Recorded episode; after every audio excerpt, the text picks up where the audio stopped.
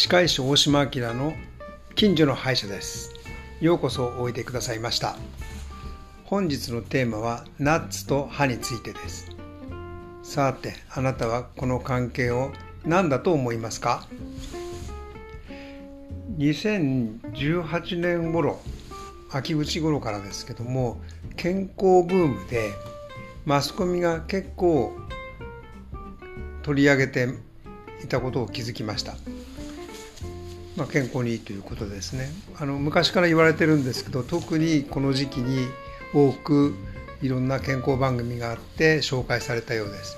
実際に街中行くと、まあ、今でもそうですけどもスーパーマーケットにはたくさんのナッツ類さまざまなナッツ類が販売されてます。それはそれは非常にいいことなんですけども問題はその後なんですね。どういうことかっていうと非常に多く食べる方が多い多くなりましたので歯科医院に訪れる方が多くなりました。どういうことかというと実はナッツを食べて歯が欠けちゃったんですよ先生っていうふうに来られる患者さんが時々いらっしゃいます。頻繁ではないんですがあまり聞かれないような内容だったので少々驚いたことを覚えております。現在もそういったことが続きます。どういうことかなとずっと考えてますと先生患者さんに聞きますと先生実は中に硬いものがあるんですよというふうにおっしゃってます。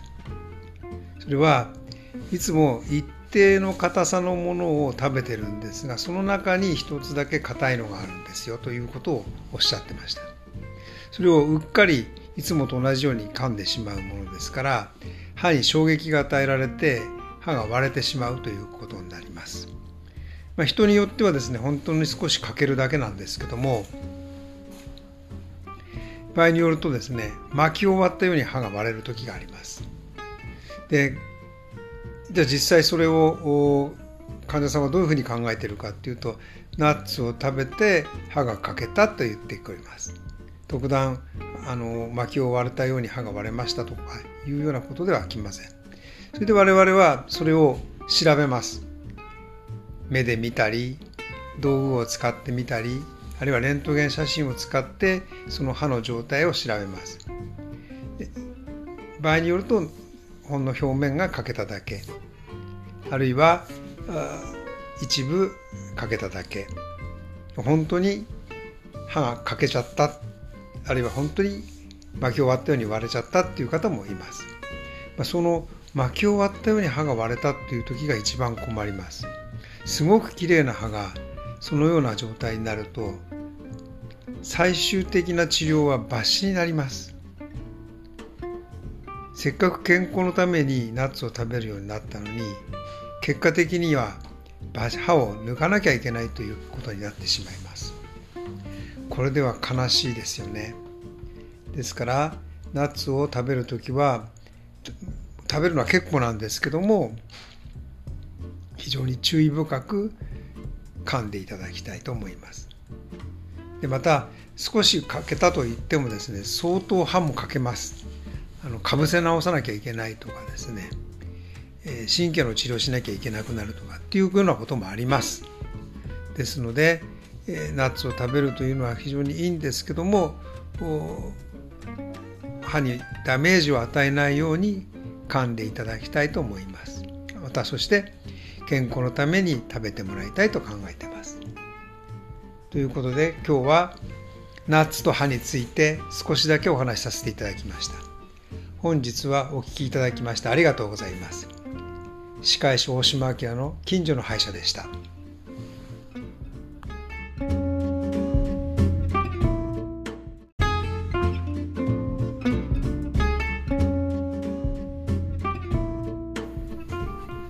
歯科医師大島明の近所の歯医者です。ようこそおいでくださいました。今日は歯周病と認知症のお話をします。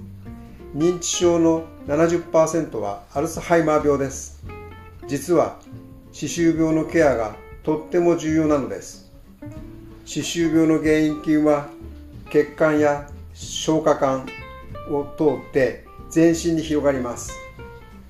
脳の中にも入ります。